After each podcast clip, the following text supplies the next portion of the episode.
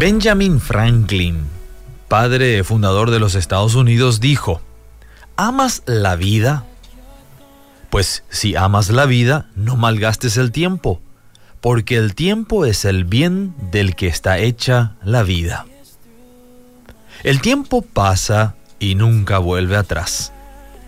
Vivimos en constante cambio, en constante evolución, sumidos en rutinas estresantes, viendo cómo el tiempo se nos escapa de las manos sin que seamos plenamente conscientes de ello. Se cuenta de un hombre que negoció con Dios y le hizo la siguiente propuesta. Dios, quiero ponerme a cuentas contigo antes de morir.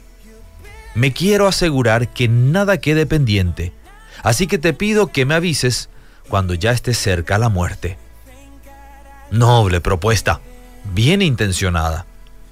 El hombre emprendió a vivir la vida, a dedicarse a sus negocios, su familia, su comunidad. Al correr los años se presentaron algunos cambios en su vida. Algunos fueron drásticos, otros más sutiles. Uno de los primeros cambios que notó fueron las articulaciones, que comenzaban a doler cuando hacía frío. La cadera se sumó con el dolor cuando realizaba algún trabajo físico prolongado. Un día el oftalmólogo le recetó unos lentes bifocales para que pudiera leer mejor. Años después el dentista le recomendó extraer los dientes viejos y dañados y sustituirlos por dentadura postiza. Al avanzar la edad, el hombre empezó a padecer desmayos repentinos, por lo que consultó a un cardiólogo que lo terminó operando al corazón y colocándole un bypass coronario. Después de la cirugía, el bastón llegó a ser el amigo inseparable del hombre. Su repetido comentario, perdón, ¿qué dijiste?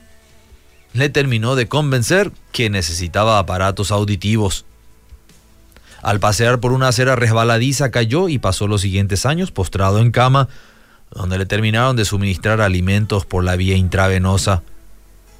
Con las manos entumecidas por la artrosis no podía alimentarse solo y así la vida se le iba acabando. Un día no amaneció. Su alma partió al encuentro con su Dios y al comparecer ante Dios le reclamó, Señor, ¿qué pasó? no me avisaste de que iba a morir. A lo que Dios le respondió, amigo, te he estado enviando avisos durante toda la vida. Las articulaciones, los ojos, los oídos, tu corazón y tu reclusión en cama fueron claros avisos de que te ibas a morir. Mi querido amigo, ¿cuáles son las señales que estás recibiendo de que tu tiempo aquí sobre la tierra no es eterno? ¿Le estamos dando la debida atención para no dejar a último momento el arreglo de las cuentas? Toma el siguiente consejo.